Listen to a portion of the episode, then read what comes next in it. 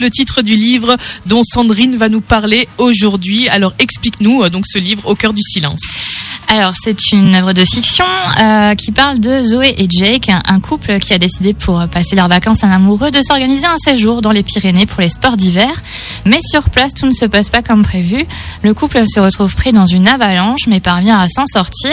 Sauf qu'en rentrant à leur hôtel, les lieux ont été complètement désertés. Alors peut-être que la zone a été évacuée. Toujours est-il qu'après s'être reposés, les deux amoureux décident de fuir la station, mais la neige et le brouillard s'invitent et Zoé et Jack se retrouvent bloqués. Au cœur du silence, à la fois un roman dramatique, un roman d'aventure avec une petite pointe de science-fiction.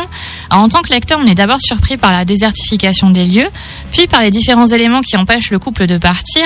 L'ambiance nous fait un peu penser à celle de Shining, dans le, dans le sens où on a l'impression que le couple est pris au piège dans une ville totalement abandonnée, avec pour seul bruit la neige qui tombe.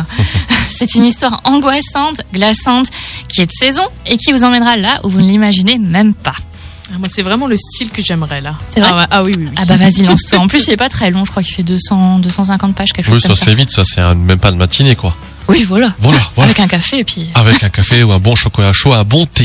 Vous allez pouvoir retrouver les références de ce livre, le petit résumé de Sandrine, euh, sur notre site internet. Et puis tu as un blog aussi. C'est vrai qu'on a plein de nouveaux auditeurs là qui sont euh, arrivés dernièrement. C'est quoi ton blog, Sandrine? Alors c'est comme dans un livre.fr, vous y trouverez des chroniques, mais aussi des escapades littéraires euh, et plein de petits articles. Voilà, donc celles et ceux qui adorent lire, regarder comme dans un livre.fr, hein, c'est ça? C'est ça. Voilà, sur euh, Radio Mélodie, il est maintenant 9h49. À la semaine prochaine. À la semaine prochaine et joyeux anniversaire Vanessa. Merci beaucoup.